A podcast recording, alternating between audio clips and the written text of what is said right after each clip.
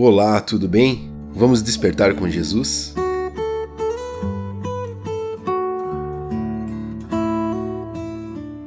Correção de Pai. Esse é o título do devocional de hoje, escrito pela Esther Xavier, da equipe Despertar com Jesus. O texto bíblico se encontra lá no livro de Provérbios, capítulo 3, versos de 11 a 14, que diz assim: Filho, Preste atenção quando o Senhor Deus o castiga, e não se desanime quando ele o repreende, porque o Senhor corrige quem ele ama, assim como um pai corrige o filho a quem ele quer bem. Feliz é a pessoa que acha a sabedoria e que consegue compreender as coisas, pois isso é melhor do que a prata e tem mais valor do que o ouro. Às vezes pensamos no motivo de certas coisas acontecerem Ficamos revoltados, questionando Deus e quem estiver ao nosso redor.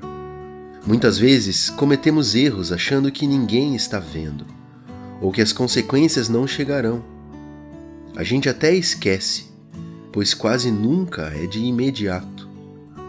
Deus é nosso Pai, nosso Pai celestial, e como um Pai, Ele é justo, justo além da nossa imaginação. Nada que fizermos ficará impune se fizermos coisas boas, teremos boas coisas para usufruir. Se fizermos coisas más, usufruiremos do mal. E a correção divina nada mais é do que a consequência do nosso erro. Um pai quer o melhor para o filho, em qualquer circunstância. Mas um pai justo quer o melhor para o filho, mesmo que o filho tenha que sofrer para alcançar isso. Para nós, filhos de Deus, o limiar de certo e errado vai de acordo com os preceitos divinos.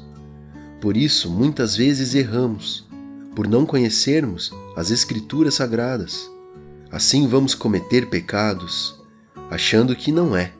Só que as consequências virão se não pararmos para ouvir a voz de Deus e conhecer Suas Escrituras. É importante ter esse conhecimento, orar e pedir o direcionamento de Deus. Assim não passaremos pela correção divina. Deus, como qualquer pai, se entristece ao ver seu filho sofrer. Vamos orar juntos? Pai, declaramos e decidimos que seremos filhos obedientes, para que assim possamos usufruir do melhor que tu tens para nós. Em nome de Jesus eu oro. Amém. Os sinais da volta de Jesus estão cada dia mais evidentes.